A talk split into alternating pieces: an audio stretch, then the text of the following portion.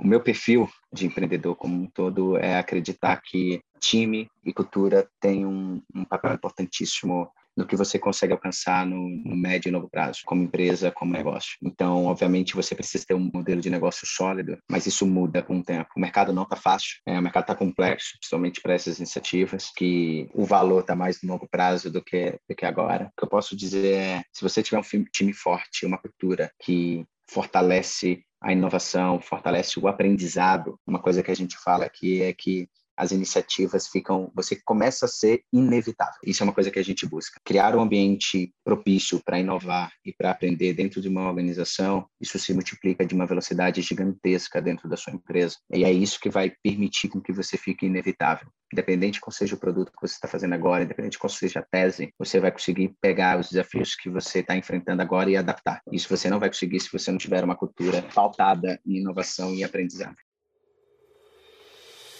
Olá, sou Brian Benioff, diretor na Axid. Seja bem-vindo ao Axid Talks, podcast em que falamos com empreendedores de sucesso que estão superando os limites e quebrando paradigmas. Com muitas dicas e histórias exclusivas, aqui você vai aprender de quem já fez e descobrir como fundadores e líderes das maiores startups do Brasil enfrentaram os grandes desafios de crescer uma empresa do zero. Esse é um podcast da Axid, a maior plataforma de investimentos online em startups do Brasil. Espero que você aproveite esse episódio.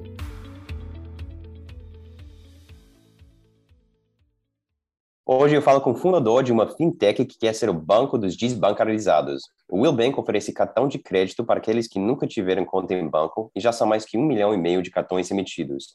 O Will Bank captou 250 milhões em investimento com XP e Atmos Capital e hoje tem mais que mil funcionários. Felipe Félix, fundador do Will Bank, é um prazer te receber aqui no Exit Talks. Muito obrigado pela disponibilidade. Legal, Brian. Obrigado pelo convite. Prazer estar aqui com vocês hoje. E vamos lá falar um pouquinho mais sobre, sobre o Will e o que, que a gente é, é, espera para os próximos anos. Fantástico, cara, fantástico. Felipe, você pode explicar, começar por explicar um pouco sobre o Will Bank, missão, visão, é, propósito, números atuais, tudo isso, só para dar uma apresentação para as pessoas que talvez não conheçam ainda. Legal. É, tentando simplificar bastante, isso é um grande desafio para mim ao fazer isso. É, eu falo, eu falo que é um desafio porque o Will ele é um grande propósito. Né? Ele, ele tem como propósito o, o, uma coisa muito forte dentro, do, dentro da empresa. Né?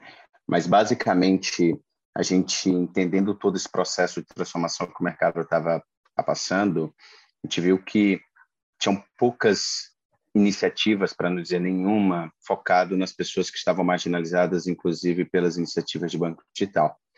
Então, dentro do Will, a gente entende que o processo é, de acesso e inclusão financeira ele vai além do que fornecer um produto a quem não tem um cartão de crédito, um produto de investimentos.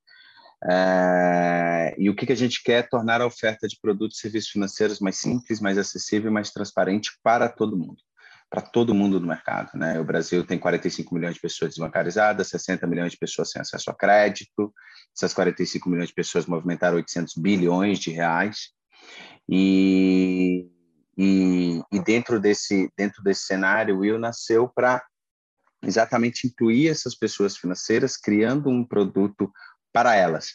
A gente costuma falar que o mercado financeiro cria produtos, o mercado financeiro não cria para pessoas. É exatamente isso que a gente quer mudar aqui no Will. A gente quer criar produto para pessoas e ao longo do nosso papo eu explico, posso explicar um pouquinho o que, que significa isso e como isso tem refletido no nosso processo de tomada de decisões e na construção dos nossos produtos. Fantástico, fantástico, cara. Sim, parece que assim o Will Bank eh, tem um público-alvo bem diferente do que o resto dos, vamos dizer, new banks ou challenger banks e tudo isso. São pessoas que, que nunca tiveram uma conta no, no banco. É, eu acho super interessante porque, assim, grande parte coisa muito atraente sobre o Brasil para startups é esse enorme é, mercado, né, é, que o Brasil apresenta. Mas é, uma coisa que não é tão óbvio de lá fora é que grande parte desse, desse mercado é, são, são pessoas, vamos dizer, desbancarizadas, ou é, grande parte da população é, não tem acesso aos, aos serviços é, básicos que você assume que uma pessoa vai ter, é, por exemplo, nos Estados Unidos ou na Europa tudo isso. Então, é, apesar de, de parecer uma oportunidade muito grande, quando você tenta operar o modelo para atingir essas pessoas não é tão fácil assim. É, eu queria é, entender um pouco como vocês estão sendo tão bem sucedidos nesse aspecto, porque não é nada fácil e talvez você pode compartilhar um, um, pouco sobre sua visão sobre sobre essa dificuldade de porque parece um mercado fragmentado e com difícil acesso. Não sei se você poderia comentar mais. Claro, eu acho que para acho que uma grande questão que é, que é fundamental para que a gente consiga crescer na velocidade que a gente tem crescido e conseguir atender essa população que, que não era assistida pelas iniciativas é entender por que, que a dinâmica do mercado no Brasil é essa, por que, que existe essa população. Né? Por que, que a gente tem 45 milhões de pessoas desbancarizadas? Né? E, e é muito louco pensar que quando a gente para para se aprofundar nesse processo, a gente entende que grande parte dessa população opta por ser desbancarizado. Não é uma questão de você não ter acesso a uma rede física de agências do Banco do Brasil, do Bradesco e Itaú e, e, e assim vai. As pessoas optaram por não ter acesso ao banco. E isso acontece por três motivos, uns mais óbvios que os outros, óbvios que os outros. Né? O primeiro é a, a, a população tem uma relação fragilizada com os bancos, o que significa que ou elas tiveram uma experiência ruim com o banco lá atrás, ou elas conhecem alguém que tiveram e por isso elas evitam ir ao banco. Segundo, esse é um pouquinho mais conhecido pelo mercado, o Brasil tem uma das maiores taxas é, pelo serviço bancário, é a segunda maior do mundo, né? custa mais ou menos 200 dólares no ano, 200 reais no ano, né? Em média. Então, é altíssimo para a população média você pagar 200 reais para ter uma conta somente. Né? E o terceiro, e esse drivou muito a, a solução que a gente of, oferta hoje, é, é que uma conta não resolve a dor do cliente. Uma conta, para o cliente, não tem uma vantagem clara para ele se dirigir até o banco para abrir, pegar fila, pagar uma tarifa e só abrir uma conta. O que, que significa isso, na verdade? A população brasileira é, é, é, na verdade, as pessoas elas se sentem, é, elas têm muito mais o controle e a segurança com dinheiro em propriedade com elas do que com o dinheiro numa conta bancária. Eu sei que parece ser estranho a gente falar isso, é, mas a nossa é, é, perspectiva, é, provavelmente a sua, a minha e a da grande parte dos, dos das pessoas que escutam o podcast, é relacionada a pessoas que estão morando em grandes centros. E colocar o dinheiro numa conta bancária faz parte do seu processo de falar: bom, o dinheiro não está comigo, é seguro, eu não vou andar com um bolo de dinheiro. Mas para a população média no Brasil, que ganha, não sei, mil reais, você ter o dinheiro com você você gerenciar quanto seu, quanto seu dinheiro está indo para comprar comida, para comprar, pagar sua conta, sua, sua, seus custos da sua casa e outras despesas, é muito mais simples. Né? Obviamente, eu acabo tendo uma relação emocional com isso. Eu sou nordestino, minha família é interior do Maranhão, eu sou, sou nascido no interior da Paraíba, e eu, eu, eu recordo muito dessa, dessa realidade das pessoas é, transacionarem muito dinheiro. E o que, que a gente percebe isso em grandes números também. Maior movimentação de dinheiro ainda no Brasil, o nível de circulação de dinheiro no Brasil ainda é muito grande, que obviamente, felizmente, vai ser reduzido agora com, com a chegada do Pix. Né? Então, o que, que a gente pensou foi, poxa, os bancos não conseguem gerar, é, é, é, é oferecer outro produto para a população em geral, fora uma conta bancária, produtos que são relacionados à tarifa. Por exemplo, produtos de investimento, que é um problema, produto extremamente seguro para o banco, ou produtos como consórcio. Né? Se você não criar uma relação com o banco, você não consegue ter acesso a isso a crédito, e isso às vezes leva anos. Então, o que a gente fez foi desenvolver uma plataforma que permitisse endereçar esses três pontos. Fragilidade é experiência, tarifas é custo, e o outro é que valor que a gente consegue gerar para esse cliente de forma com que ele se sinta atraído pela nossa solução e dessa forma ele seja bancarizado. Né? Então foi dentro desse contexto que saiu que nasceu o Will Bank é, e, e para conseguir fazer isso o que a gente fez foi desenvolver uma plataforma um, um motor proprietário de crédito e modelos específicos para aprovar crédito para essa população. É, não só isso. Quando o cliente é aprovado no crédito, ele tem acesso a uma solução completa de banco digital. Né? Uma, uma conta digital é aberta, ele pode fazer Pix, transferir dinheiro, sacar, é, pagar conta, recarga de celular, né? todos os produtos básicos em torno de uma conta digital hoje, hoje disponível. Então, o que, que a gente fez foi utilizar o crédito como uma porta de entrada para uma nova experiência de banco. A partir do momento que esse cliente é aprovado, a gente dá um cartão de crédito e débito para ele, ele tem uma conta digital aberta e aí ele consegue perceber que além de ter acesso a crédito, que é algo que ele valoriza muito, ele não precisa ter uma experiência ruim. E o nosso o que os nossos números mostram isso, a gente tem um NPS é, acima de 75 e por três anos seguidos a gente foi eleito o melhor banco em atendimento no Brasil. Sempre foi a gente no Bank mais um. É, a gente só não concorreu ano passado porque a gente trocou de nome é, e a gente não pôde concorrer ao prêmio. É, e além disso, o cliente não precisa pagar nada. Então, não tem nenhum serviço que é cobrado. Nenhum. O saque, que é o produto mais caro de todos, ele é cobrado. Então, foi em torno dessa estrutura que a gente conseguiu começar a endereçar o problema é, é, de acesso é, e de inclusão. Foi através do cartão de crédito. E, e, a complexidade é como é que a gente consegue aprovar esse cliente uma vez que esse cliente ele ele ele não tem track record no mercado ele nunca teve acesso a crédito muitas das vezes ou quando teve ele foi negativado Sim, Aí foi isso ia... que a gente foi construindo ao longo do tempo muito legal. Eu, eu ia até perguntar sobre isso, porque eu acho que, eu imagino, né, que, que grande parte do desafio a atingir esse público é essa falta de, essa fragmentação e também é, essas pessoas não têm conta, nunca tiveram conta e tudo isso, em termos de adquirir eles para a sua plataforma, uma dificuldade, mas um, além disso, eu imagino que um, talvez parte do, do motivo que sejam ignorados até agora é a grande dificuldade em precificar o risco para ceder crédito para essas pessoas. E me parece que vocês desenvolveram uma maneira para fazer isso é, para, que, que funciona, né? É, me pode falar um pouco mais? Eu não sei quanto disso é proprietário tudo isso, mas talvez por alto você pode explicar um pouco de como vocês estão conseguindo é, precificar o risco desse carteira para fazer com que o modelo funcione com essa parte da população. Legal, legal. É... Você me escuta bem, Brian? Só porque cortou umas vezes, mas eu consegui entender a pergunta. Bom, é, é, é, é realmente foi, foi um, grande, um grande desafio que a gente teve, né?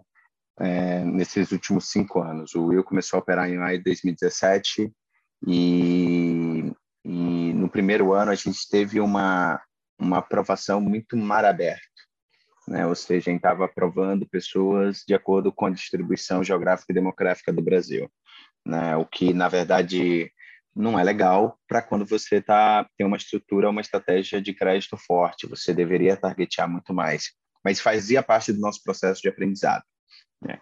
Ao mesmo tempo, antes de começar a, a ir para o Will, eu trabalhei numa empresa chamada Avista, é, onde eu era CFO.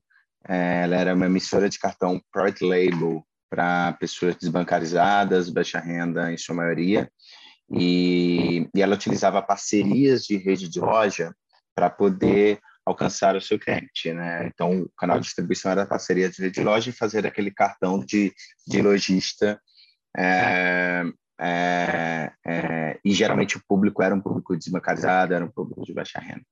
Né? E dentro desse cenário, dá para perceber que, primeiro, é, é possível aprovar esse público, entretanto, o, mercado de private label ele não tinha muita estrutura tecnológica e de dados para conseguir tomar melhores decisões e dessa forma conseguir separar um bom cliente do mau cliente. Além disso, o mercado do private label ele é feito para que o emissor private label aprove o máximo possível. Porque imagina você ir lá para uma loja, um supermercado, e aí faça meu cartão e você ser reprovado. Então, a dinâmica lojista e emissora de cartão é muito ruim, porque o lojista pressiona o emissor do cartão para aprovar muito, e por isso que ele, geralmente os private labels têm uma taxa de inadimplência muito alta. Né? Então, basicamente, o que, que a gente fez é, é, é, no, no, no Will, no começo, foi primeiro ter esse primeiro ano que foi um ano de aprendizado, mas acima de tudo a gente desenvolver esse motor proprietário em que ele gera muito valor para a gente. Basicamente, o motor, o motor de crédito que a gente tem hoje é uma tecnologia totalmente nossa, 100% nossa, em que permite a gente a testar, aprender e deploy, né, colocar em produção modelos mais rápido que muitos players do mercado. Né? Vou dar um exemplo aqui. Durante a pandemia, a gente, em março de 2020, a gente reduziu a nossa taxa de aprovação em 80%. Quando a gente reduziu a taxa de aprovação em 80%, por que, que a gente fez isso? Porque a gente não sabia o que, que ia acontecer e a gente não cresce em cima de inadimplência alta. Né? De, maio, de março de 2020 até agosto, quando a gente sub, voltou a subir a nossa taxa de aprovação, a gente, entre modelos de aprovação e modelos de behavior, a gente testou mais de 15 modelos ao mesmo tempo. E a gente só conseguiu fazer isso porque a gente tem um motor de crédito proprietário. Né? Eu acho que tem uma desmistificação que precisa ser feita, que é, que é acreditar que a vantagem competitiva está no fato de você ter acesso a um dado específico. Isso não existe. Os dados estão disponíveis para todos os players que estão, que estão no mercado. O que você começa a criar vantagem competitiva quando, primeiro, você tem um foco no determinado público. Isso significa que é, é, é, muito diferente você aprovar crédito desbancarizado do que para uma pessoa bancarizada. Você vai utilizar variáveis diferentes, você vai ter modelos diferentes e você vai utilizar políticas diferentes. Ou seja, você vai definir um, um, um limite de crédito diferente para uma pessoa, uma precificação diferente para outra pessoa. Então, o primeiro passo foi a gente criar essa tecnologia que permitisse a gente, focando nesse cliente, aprender muito rápido o que funcionava e o que não funcionava. O segundo passo foi a gente Desculpa, entender... Só, antes do segundo passo, só uma dúvida sobre o que você falou aí, sobre o, os variáveis, só para talvez é, pintar um pouco mais o quadro aqui, dar um exemplo, porque quando uma pessoa está precificando risco normal, você tem histórico de conta bancária, histórico de crédito, muitas vezes, que se paga contas historicamente ou não, é, folha de pagamento, eh, quer dizer, é, é, contra-cheque, quer dizer, tipo, recebe o, o, salário e tudo, tudo isso em banco, e você não tem esses variáveis para seus clientes, tudo isso. Então, eu, eu fiquei muito curioso, tipo, eh, talvez você possa dar alguns exemplos de variáveis que vocês analisam, eu, não, não sei se você consegue, mas é só para ter uma pequena ideia de o que, que vocês analisam para precificar essas pessoas? Boa. Não, eu, eu, eu posso dar, sim, um exemplo. Acho que um ponto que você falou que é super importante. Uma das variáveis que mais se utiliza no mercado de crédito é o SR, que é a Central de Risco do Banco Central. Ah, tá. é, essa é uma variável super valiosa. A gente não pode usar ela. Porque o nosso é. cliente não tem histórico no Banco Central. Então, é, maioria, né? Então, um, um em cada três clientes que a gente aprova não tem nenhum tipo de informação do Banco Central. Basicamente, eles não têm nenhum tipo de cartão de crédito tomado. Tem. Nem o cartão de crédito Private Label. Então, efetivamente, a gente está conseguindo chegar em clientes que, que ninguém consegue chegar. E, e o que, que a gente consegue fazer para substituir, então, esse efeito? Eu acho que tem uma variável, claro. que é uma variável que o Nubank vem utilizando muito bem, por isso que eu também posso abrir, acho que não é mais segredo do mercado, que são variáveis sociais. O mercado ele utiliza histórico de crédito, geralmente variáveis geográficas e demográficas para aprovar no crédito, ou seja, quantos anos você tem, você é uma mulher, onde você mora, Entendi. CEP, esse tipo de coisa. Tá. Isso são variáveis que cada vez mais eles vão dizer muito pouco sobre sua capacidade de crédito, né? Mas é uma variável que é extremamente valiosa, uhum. que é, é, é, eu costumava brigar que é diga-me com quem tu andas que eu te direi quanto vou te dar de crédito.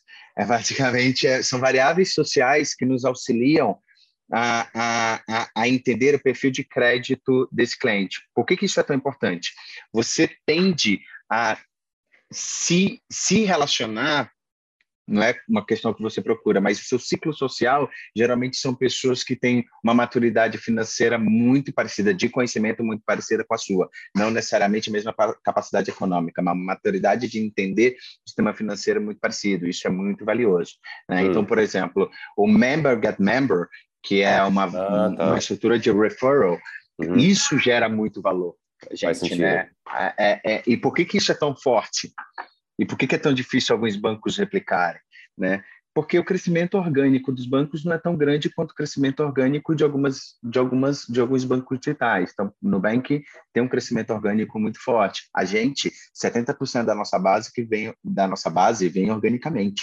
Então, isso traz um fator para a gente muito valioso de capacidade de dar crédito muito, às vezes, muito mais valioso que o próprio SR do. Sabendo do quem indicou essa pessoa, muitas vezes as pessoas vão ter perfis bem similares, parecidos de, de, de credor. Entendi. Exato, exato. Então, tem, tem cidade no interior do Rio Grande do Norte, por exemplo, que a gente tem 10% da cidade. E, então, a, a, a, a, a, a gente começa a chegar numa cidade que ninguém, como é, usualmente era aprovado no crédito. A gente começa a aprovar algumas pessoas. Essas safras vão amadurecendo. A gente começa a entender o perfil do bom pagador do mal, do mal pagador. As pessoas que o bom pagador indicam são valiosíssimas. Valiosíssimas, né? Elas têm, tendem a ter um perfil de crédito melhor do que as pessoas são indicadas pelo, pela, pelo mal, perfil mal pagador, né? O outro lado que a gente fez foi entender, após o primeiro ano da nossa operação, que a gente não precisaria estar nos grandes centros, que a gente não precisaria buscar clientes nos grandes centros. Então, o Will Bank, apesar do nosso tamanho, né, a gente tem mais de 3 milhões de cartões de crédito emitidos. É, ano passado a gente transacionou é, quase 8 bilhões de reais. A gente é, é tem 3 bilhões de reais em carteira, em carteira de crédito. Então, a gente é o, o, uma das maiores instituições de pagamentos no, no Brasil hoje, atrás do Nubank, é, pensando em, em, em, operação de cartão de crédito, operação de crédito como um todo. Né? É, e a gente não é tão conhecido em São Paulo. O, o, o porquê que isso acontece? Primeiro, a gente nunca investiu em branding. Segundo, o nosso público não estava em São Paulo. Então, em 2018, a gente tomou uma decisão de clusterizar os nossos modelos de atribuição, porque não é só sobre o motor de crédito, é sobre eu entender que é um cliente que eu aprovo e todo investimento em aquisição que eu faço é para trazer esse cliente específico. Canal é extremamente relevante dentro de uma estratégia de você melhorar a sua capacidade de conceder crédito e conseguir crescer, apesar do cenário complexo que a gente vive. Eu achei essa estratégia muito interessante e alguma, coisa que aqui, aqui na Xseed a gente vê com outras startups também, de tipo, é, não decidir desde o início é, não correr atrás do mercado bem acirrado, bem competido e é, por, por, exemplo, ir atrás de outras praças, outros polos e tentar monopolizar esses praças e polos de, de clientes onde que os grandes não estão atuando ainda, é, com a ideia de tipo, eventualmente os grandes vão querer chegar lá, mas você já vai estar lá. Então, é, isso foi uma decisão estratégica de vocês desde o início. É, eu não sei se você podia falar um pouco sobre essa estratégia para os empreendedores que talvez estão considerando a mesma coisa. Boa. É, se eu falar desde o dia 1, um, não. Ah, tá.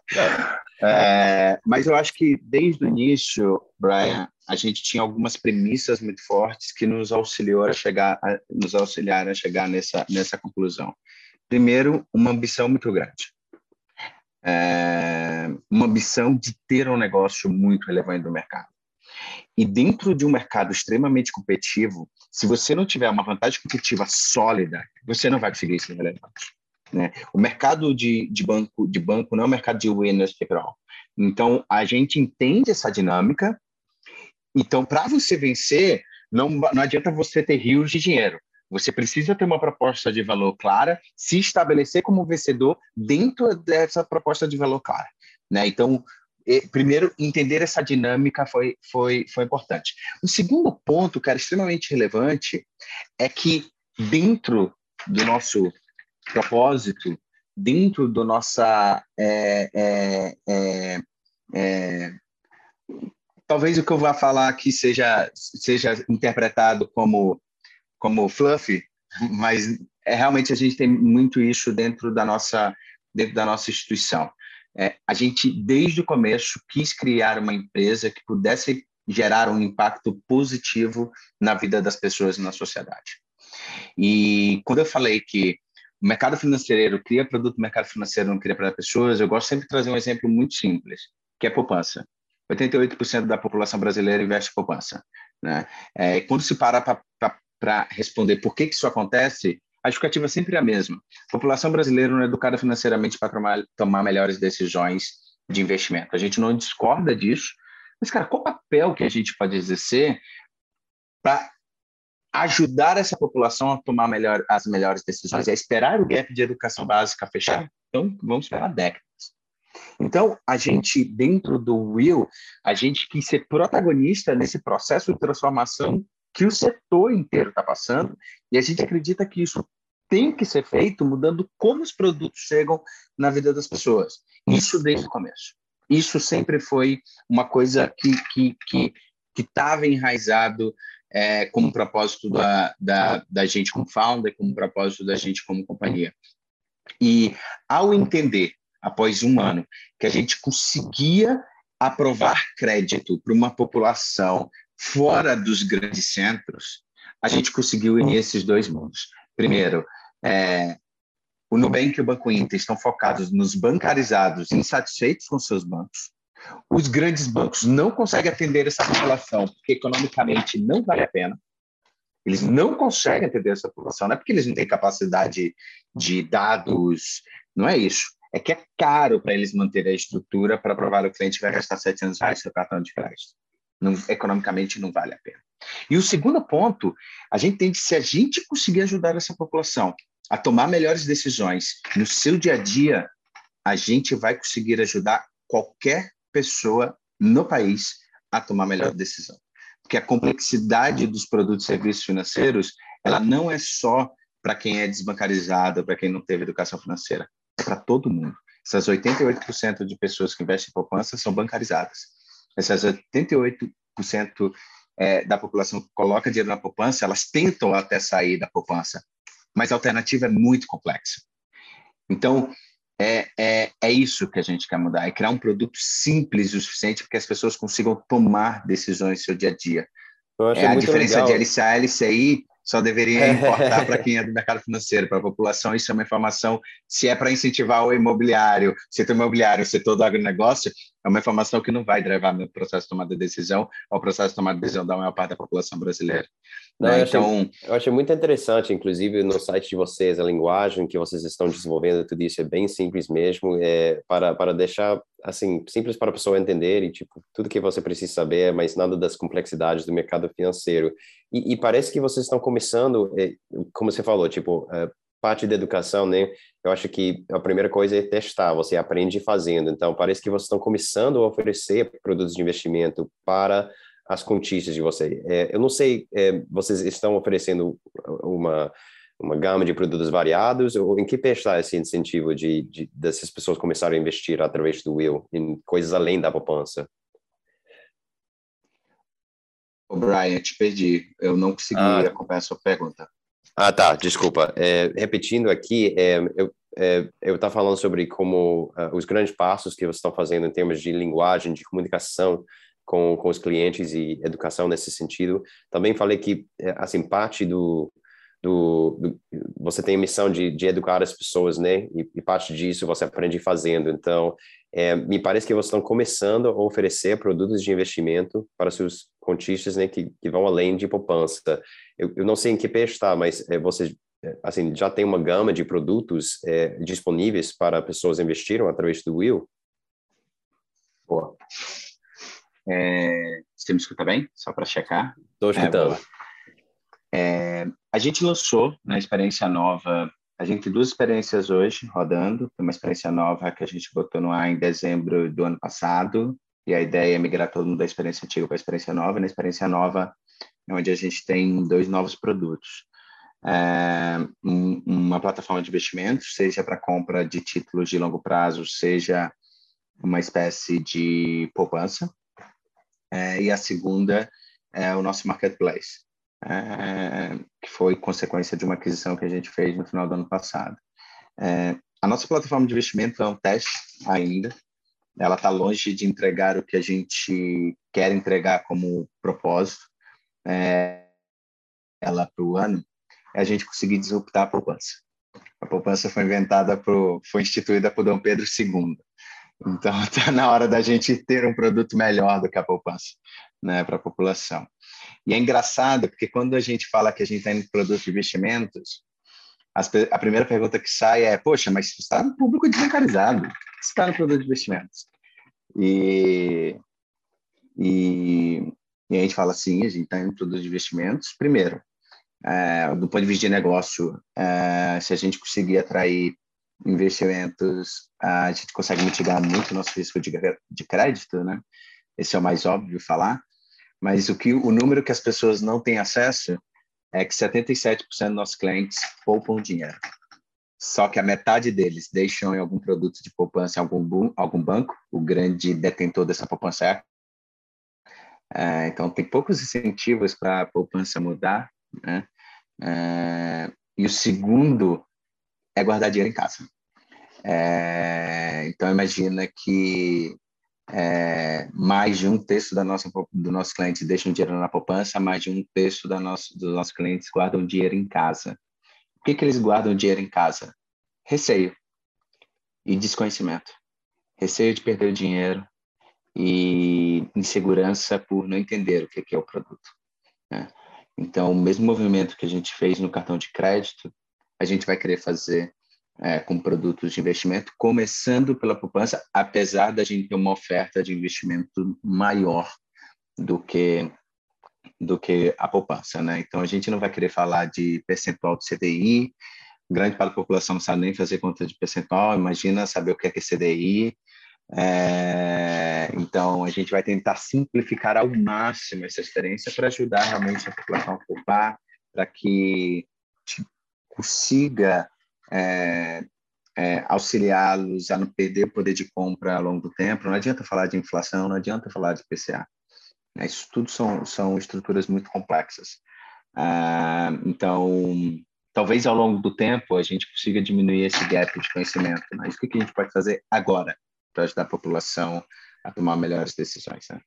E Felipe, você você falou sobre é, é, não é que é, sobre os outros bancos, né, e até os new banks, né, os outros new banks que eles não conseguem atender esse, essa população porque a conta não fecha. E, e para quem não não sabe, assim, os new banks grande parte da inovação deles eles não têm lugar físico, então não tem os custos fixos de manter é, uma agência ou coisas assim.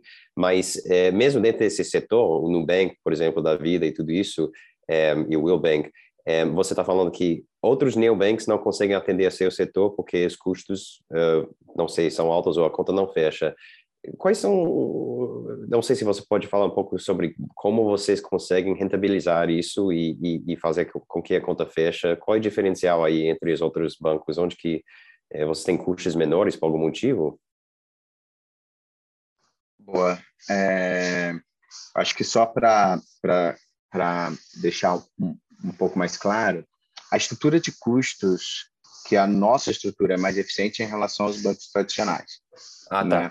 Uhum. Todos os bancos digitais têm uma estrutura de custo mais eficiente do que os bancos tradicionais. Né? Então, é, isso permite a gente atender esse cliente, enquanto os bancos tradicionais não conseguem atender esse cliente. Com certeza. A questão foi que os bancos digitais, em sua maioria, focaram nos bancarizados e satisfeitos com seus bancos. Entendi. Né? Então, isso é uma mudança muito grande de perfil. E, obviamente, o Nubank está instituindo uma estratégia para pegar os clientes que eles chamam de underserved, né? os hum. clientes que estão ali mal servidos, os clientes que estão é, é, é, é, ou, ou os desbancarizados. O que a gente pode dizer, Brian, é que hoje mais da metade dos nossos clientes utilizam mais a gente do que qualquer outro banco, qualquer outro cartão de crédito. Uhum. Então, isso acontece, obviamente, porque muitas das vezes a gente é o primeiro banco, e quando é, é, a gente é o primeiro banco desse cliente, muitas das vezes, isso gera uma, uma, uma conexão emocional muito forte é, com o cliente. Né? Para o cliente, a gente foi o banco que disse sim, a gente foi o banco que confiou nele.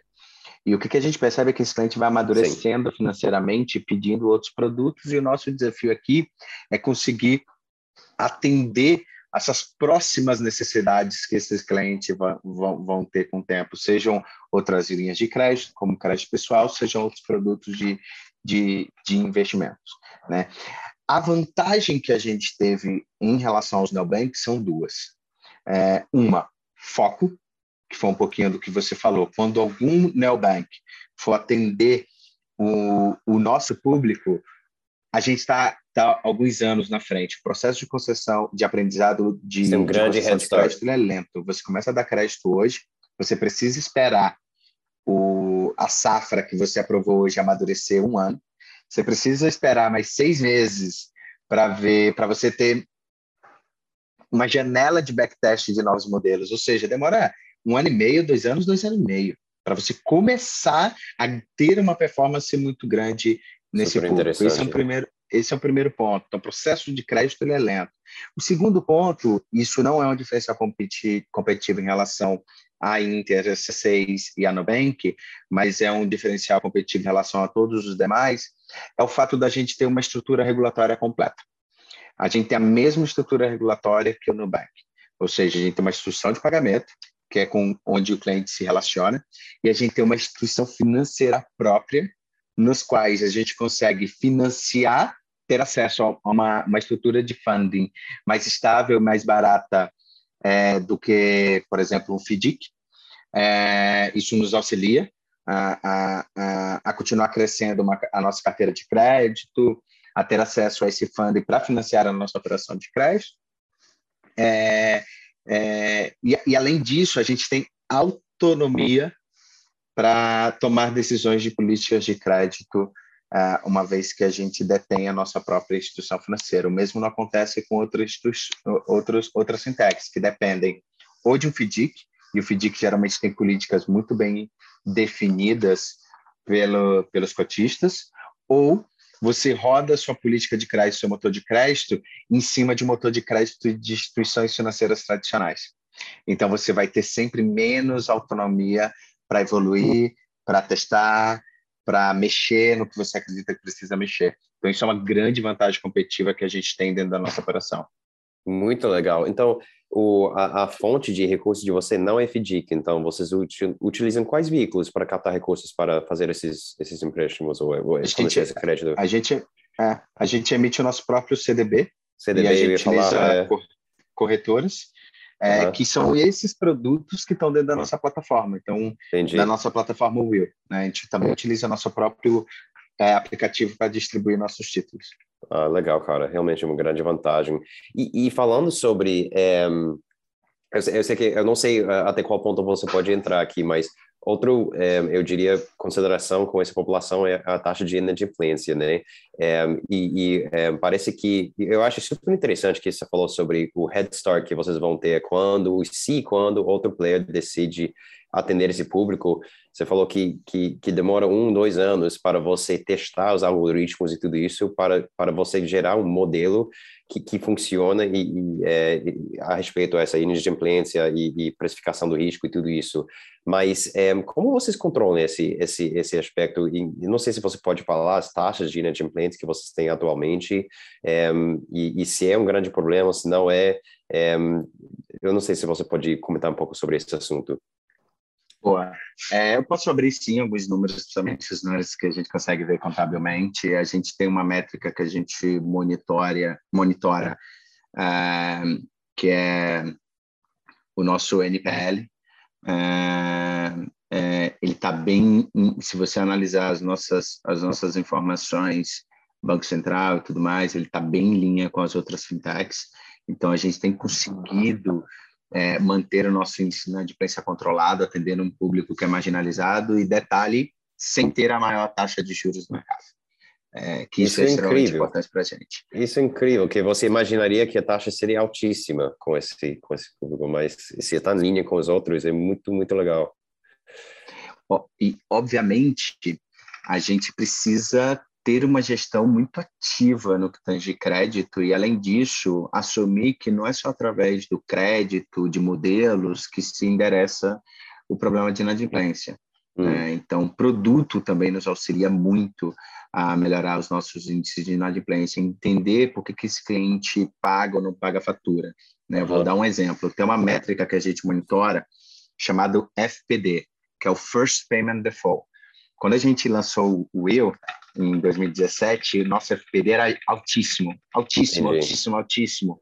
É. E a gente fez algo que o time de riscos até me chamou de maluco. A gente falou: vamos perguntar para os clientes, porque eles não estão pagando. O Félix, mas esse, mas esse cara é FP dele, fez o cartão para não pagar. Cara, é, é muito louco, porque, primeiro, 50% das pessoas abriram o e-mail. Geralmente, uma campanha de e-mail marketing, 20%.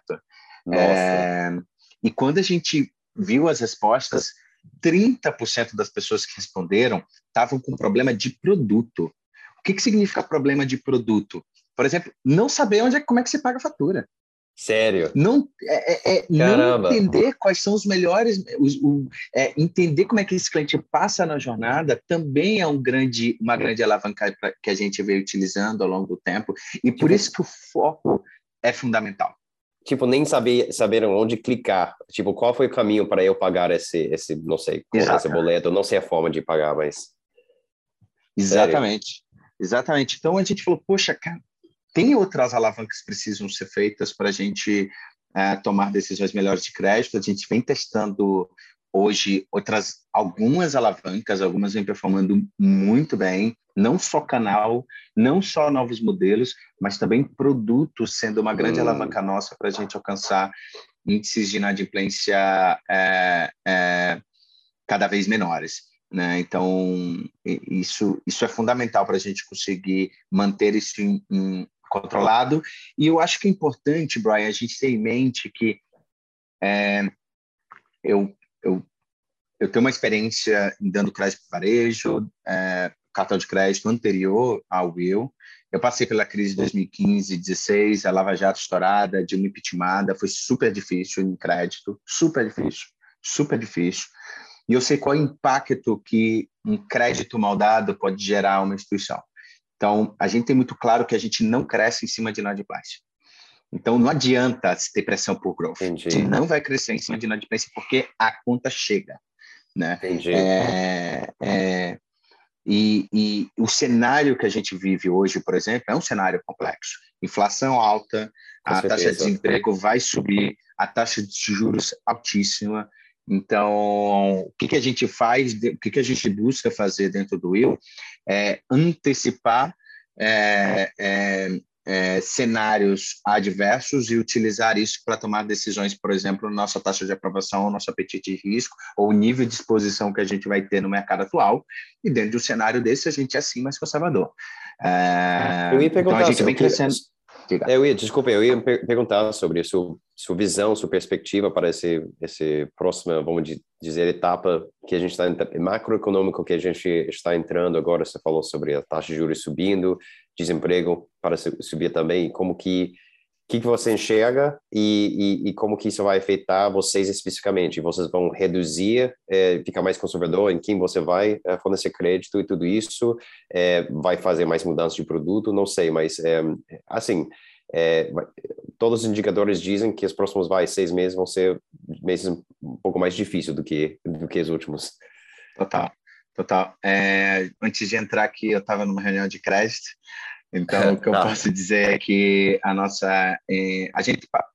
Os, os três, quatro primeiros meses de todo ano é um, um período sazonal ruim, é, mas a gente está com a inadimplência super controlada, e isso é consequência, sim, de uma interpretação de que o cenário é, é ruim, está ruim. Né? Então, a gente percebe em todos os resultados dos bancos ou fintechs uma piora, uma deterioração, deterioração do nível da carteira. A gente não tem nenhum tipo de deterioração na nossa carteira e a gente está sendo conservador na aprovação de novos clientes, com uma taxa de aprovação ali ainda é, alta, relativamente alta, mas porque a gente tem utilizado estratégias de produtos para mantê-la mantê alta. Tá? É, a nossa perspectiva é que o segundo semestre a gente vai poder é, criar um ambiente para voltar a crescer. É, quando eu falo voltar a crescer, vou trazer alguns números. A gente no primeiro a gente está recebendo mais ou menos um milhão e meio a dois milhões de downloads por, por mês. É, a gente hoje é um dos maiores bancos digitais em volume de downloads em crescimento e aprovação de cartão de crédito. É, então, a gente tem crescido muito rápido, muito forte. A gente está aprovando, a gente aprovou no primeiro trimestre é, três, duas vezes e meia mais que a gente aprovou nesse ano, três, duas vezes e meia mais que a gente aprovou no primeiro trimestre passado, tá? Mas isso é consequência de várias mudanças de produto que a gente fez, inclusive o lançamento do novo produto que a gente fez em dezembro do ano passado, que ele tem performado é, é 25% melhor do que o produto antigo em, aprova em inadimplência e em todas as outras métricas de produto. O resultado tem sido gigantesco, isso tem permitido a gente continuar crescendo numa velocidade razoável mas a gente está crescendo menos do que a gente gostaria de crescer, ou menos do que se o mercado estivesse favorável. Tá? Para o segundo semestre, a gente vai ter muita pressão de PDD e de provisão, o mercado inteiro, né? mas a gente está super otimista com as evoluções de produto que a gente está fazendo, e a gente, entretanto, a gente acredita que no segundo semestre a gente vai ter mais espaço para aumentar a taxa de aprovação, é, uma vez que a gente é, é, percebe que as evoluções de produto vão nos permitir é, tomar um pouco mais de risco, novos modelos estão chegando, novos testes estão, que estão sendo feitos estão sendo amadurecidos. E somado a isso, vai vir uma diversificação de produto, né? É, a gente vai lançar no segundo semestre uma linha de crédito nova.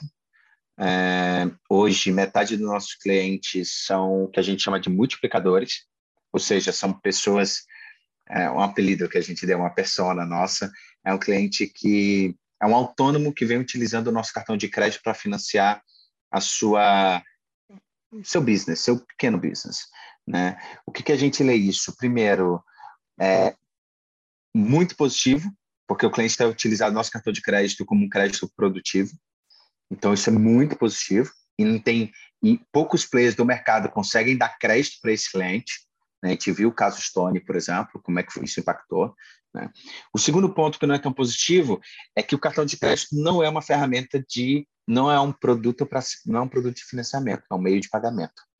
Então, por isso que a gente está lançando o crédito pessoal, para que esse cliente utilize o crédito pessoal como seu sua ferramenta de financiamento e não o cartão de crédito. O cartão de crédito tem que ser um meio de pagamento. É, isso vai ser extremamente positivo. A gente tem uma, uma, uma visão é, extremamente otimista disso desse produto, do impacto desse produto, tanto no nosso, no nosso economics, quanto na percepção do cliente em relação ao nosso produto como todo. A gente está lançando o um marketplace é, relacionado à aquisição que a gente fez, e aqui eu acho que vale destacar que o marketplace nosso não é uma loja de cashback somente, é, não é esse o fim do marketplace, na verdade o marketplace é uma grande fonte de dados para que a gente dê crédito melhor. É isso que a gente quer que o nosso marketplace seja. É, e ao contrário do que a gente fez nos últimos cinco anos, a gente deve começar a criar um produto sem crédito. Hoje a gente diz não para grande parte dos nossos clientes. A gente teve mais de 20 milhões de pedidos pelo nosso produto. É, grande parte desses clientes a gente disse não. Então, é, e por que, que a gente disse não? Conectando o começo da nossa conversa, porque a conta somente a conta não resolvia um problema desse cliente. A gente está desenhando uma conta sem crédito que vai resolver um problema desse cliente e a gente está otimista com isso a gente vai continuar crescendo sem aumentar uma exposição de crédito para novos clientes muito grande, que essa é a nossa preocupação. O cliente mais complexo é o cliente novo, não é o cliente que já está dentro da nossa carteira, né? E por isso que a gente está super otimista com, com o segundo semestre, apesar do, do cenário macroeconômico que a gente vive. Legal. E, e, Felipe, antes na conversa, você mencionou um, ehm, o Pix, né? E esse movimento de Open Banking, tudo isso.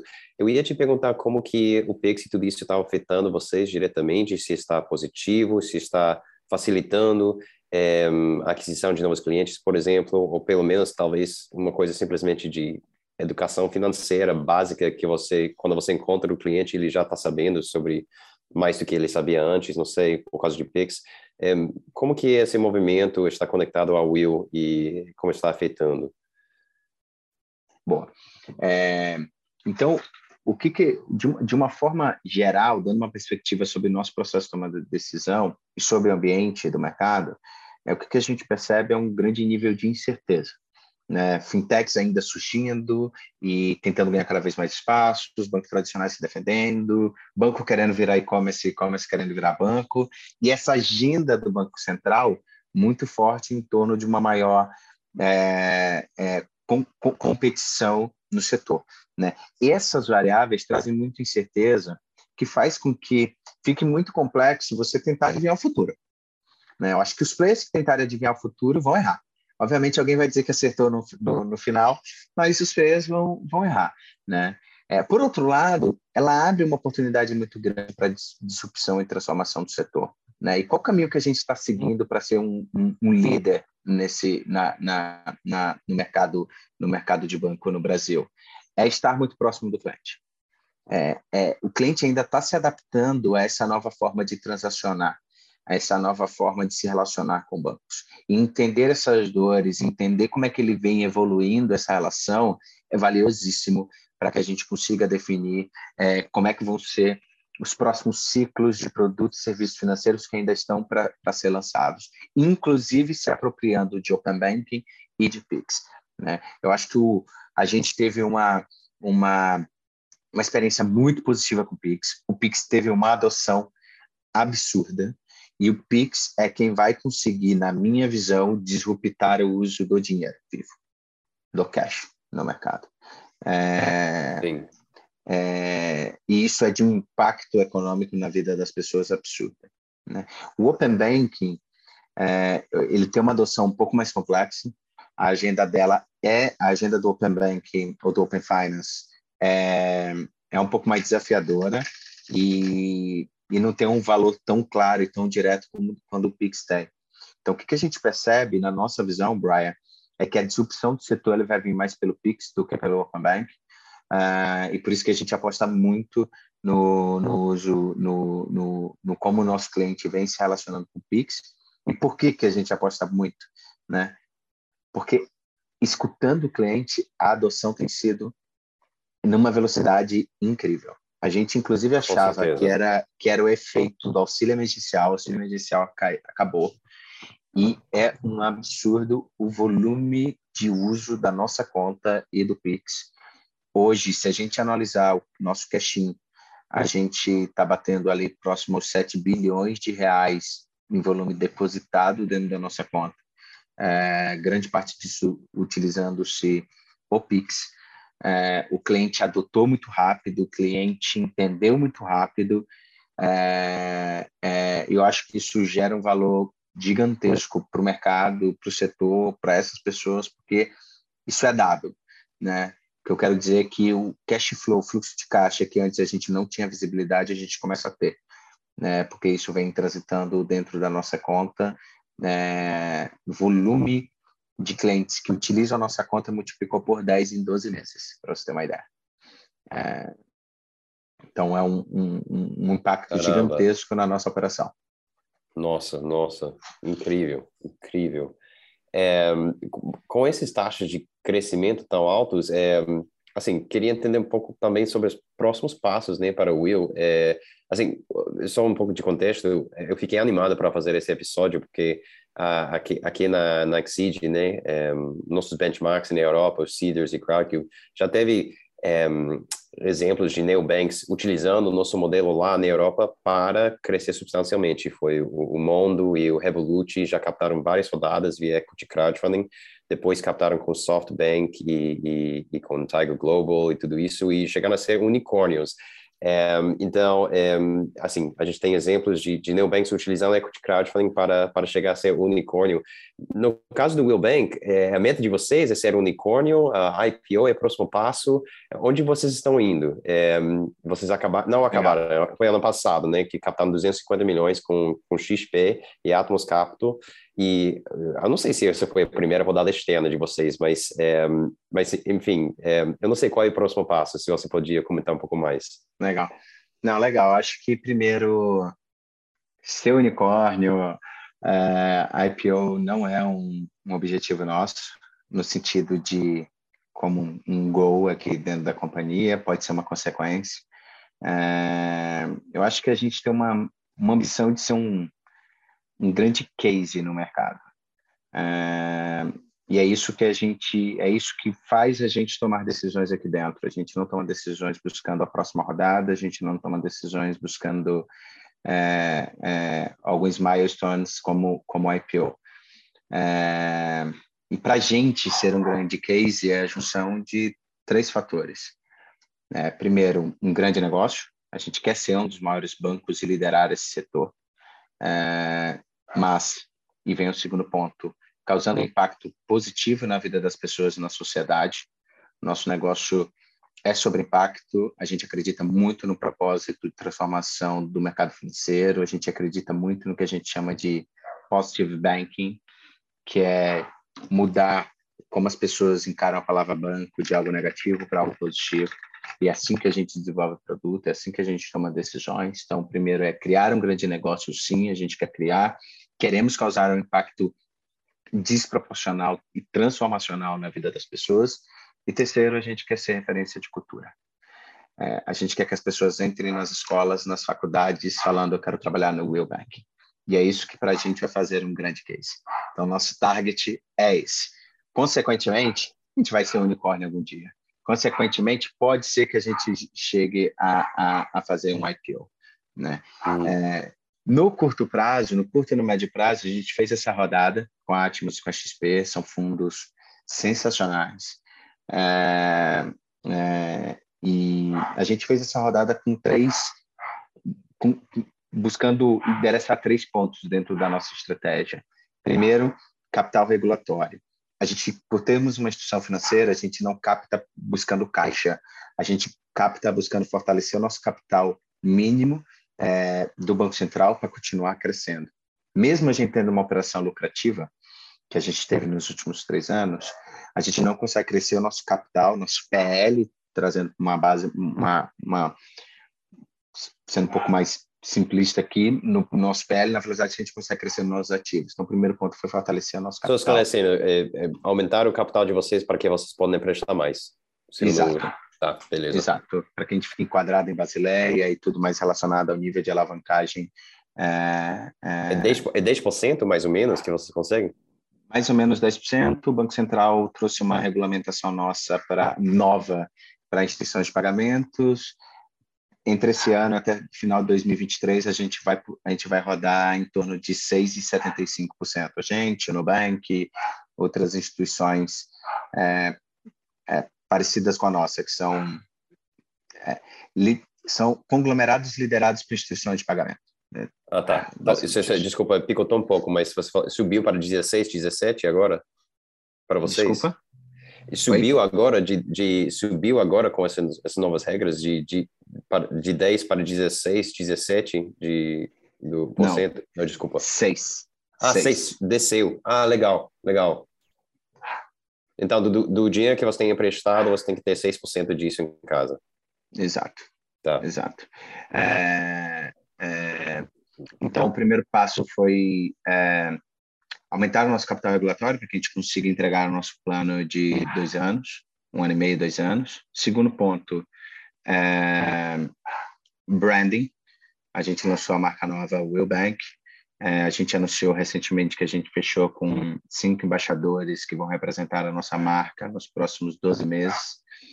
E a nossa ideia é ter uma marca que, primeiro, comunique um pouco com o impacto que a gente quer causar, mas, além disso, a gente consiga criar uma conexão com o nosso cliente para além do produto, também vindo através da marca. A gente acredita que isso é fundamental para a estratégia que a gente está é, tá criando de longo prazo. E o terceiro ponto, diversificação de produtos. Né? A gente não quer ser um banco de Nordeste, a gente não quer ser um banco de cartão de crédito, a gente quer ser um banco que consiga atender as necessidades que os nossos clientes tenham, é, as necessidades básicas que os nossos clientes tenham na sua vida. Né? Então, os produtos básicos de investimento, os produtos básicos de crédito, que vai além do cartão, os produtos básicos de pagamento e qualquer outro produto que a gente entenda que aumente a nossa capacidade de crédito, bem como o engajamento produto e com, e com a nossa marca. Então, esse, esses são os passos que a gente quer dar de longo prazo com essa missão de ser um case e, e, e, e o que, que a gente almeja investir é, e como a gente espera investir esse dinheiro que a gente captou em julho do ano passado. Legal, cara, legal. Felipe, eu sei que o tempo aqui é curto, eu só tinha mais duas perguntas para você antes de. Eu sei que você tem outras reuniões e tal. É, eu sempre pergunto para, para, os convidados aqui sobre livros que têm influenciado a trajetória de, uh, dos convidados, que, que eles acham útil, que podia recomendar para os outros empreendedores para ajudar. Eu não sei se você tem alguns livros que você acha que vale a pena mencionar. Boa. É, poxa, eu tenho uns livros que eu que são livros que, que para mim são livros fundamentais assim na, na, na nossa história. É, foram livros que quase todo todo mundo ganha aqui. É, são três livros é, que apresentam muito mais a nossa história e depois eu trago alguns que me ajudaram como empreendedor, né? Mas dentro da nossa história é um livro que é o Homem Mais Rico da Babilônia. É um livro super simples, super simples, mas que foi um livro que trouxe provocações lá no começo de como é, é, nudes simples conseguem ajudar as pessoas a tomarem melhores decisões e prosperarem. Né? Então, o que, que a gente tenta fazer? Como é que a gente cria esses nudes dentro, da nosso, dentro do nosso produto? Né? O segundo livro é Organizações Exponenciais do Salim. É, se a gente entender que, que, que organizações exponenciais elas existem, elas estão aqui, elas conseguem disruptar todo e qualquer mercado, inclusive os mercados consolidados, é dentro desse cenário que a gente tem de que sim, tem espaço para disruptar o mercado é, financeiro também. Né? A nossa leitura é que o, o, mercado bancário ele não foi disruptado ainda, ele tem sido inovado, apesar do tamanho do Nubank, né? pegando o conceito de inovação do Salim, é, inovação é fazer algo que já existe melhor disruptar é tornar algo que existe obsoleto. Né? Então, poupança ainda está aí, cartão de crédito ainda está aí, então a, a, o mercado ainda não foi disputado e a gente entende que existe esse espaço e a gente quer liderar esse processo de transformação. E um terceiro, a gente tem algumas referências de cultura na nossa empresa, a gente não tem um único bench de cultura, mas tem um livro que diz muito sobre o tipo de liderança que a gente quer ter, é, o nível, o tipo de autonomia e de, e de colaboração que a gente quer criar dentro da organização, que é o No Rules Rules do, do Reed Hastings do Netflix, que lançou no começo do ano passado. São três livros que a gente meio que traz dentro da organização como um todo. Mas um livro que eu não, go não posso deixar de passar, quem não leu tem que ler, é The Hard Things About Hard Things, é, do Ben Horowitz. Isso é uma bíblia é, é um livro para qualquer empreendedor, na minha visão, tem que ler.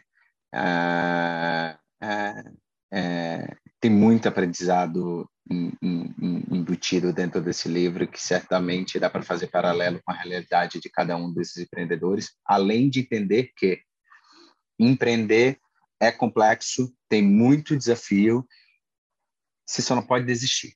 Você tem que ser você tem que perseverar, né? Você tem que ter perseverança porque tem muito desafio mesmo, mas a, a complexidade é inerente do processo de criar algo é, ambicioso. Então, não dá para escapar disso. Sim, acho que o livro mais recomendado aqui no podcast.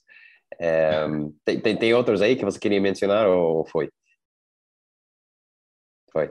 Cara, é, acho que a, gente pode encerrar por aqui. É, primeiro, agradecendo assim sua participação, disponibilidade. É, gostei muito do papo. Poderia ficar mais, mas eu sei que você tem hora. Eu tenho muitas mais dúvidas, na verdade, mas talvez, não sei se você tem, talvez uma mensagem final para os empreendedores que estão escutando. não sei se você tem dicas ou, ou alguma coisa para compartilhar com eles. Ah, eu, eu eu sou o meu perfil de, de, de empreendedor de empreendedor como um todo é acreditar que time e cultura têm um, um papel importantíssimo é, na no que você consegue alcançar no, no médio e longo prazo, é, como empresa, como negócio. É, então, obviamente, você precisa ter um, um, um modelo de negócio sólido mas isso muda com o tempo. O mercado não está fácil, é, o mercado está complexo, principalmente para essas iniciativas, é, iniciativas que, que o valor está mais no longo prazo do que, do que agora. É, mas o que eu posso dizer é se você tiver um time forte, uma cultura que fortalece a inovação, fortalece o aprendizado, é, eu acho que uma coisa que a gente fala aqui é que as iniciativas ficam, você começa a ser inevitável. É, isso é uma coisa que a gente busca. Então, é, criar um ambiente propício para inovar e para aprender dentro de uma organização, isso se multiplica de uma velocidade gigantesca dentro da sua empresa.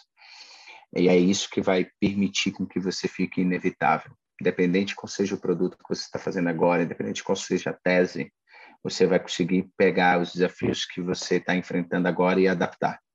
Isso você não vai conseguir se você não tiver uma cultura é, é, pautada em inovação e aprendizado. Então é isso que a gente tenta fazer aqui no Will, é isso que a gente acredita muito, muito. E para a gente isso é uma das fórmulas de sucesso que qualquer outra venture que a gente tenha, é, a gente vai buscar deixar ter isso muito estabelecido dentro do nosso dentro do nosso dentro da nossa empresa. Fantástico, cara, fantástico. Bom, é, queria te agradecer mais uma vez, Felipe Félix, fundador de Will Bank. Muito obrigado por ter feito o tempo para conversar com a gente aqui no Exceed Talks. É, foi um prazer conversar com você. Eu que agradeço o convite, Dexid. Obrigado, Brian, pelo tempo. É, foi um prazer. Legal, obrigado, cara. Muito obrigado por ter escutado o Exceed Talks podcast em que falamos com os maiores empreendedores do Brasil. Sou Brian Benioch e esse podcast é produzido pela Exceed, maior plataforma de investimentos online em startups do Brasil. Se tem gostado desse episódio, por favor, compartilha nas redes sociais e não esqueça de marcar a Exceed lá. Para não perder próximos episódios, lembra de adicionar o Exceed Talks à sua lista de podcasts preferidas. Bons negócios e nos vemos no próximo episódio.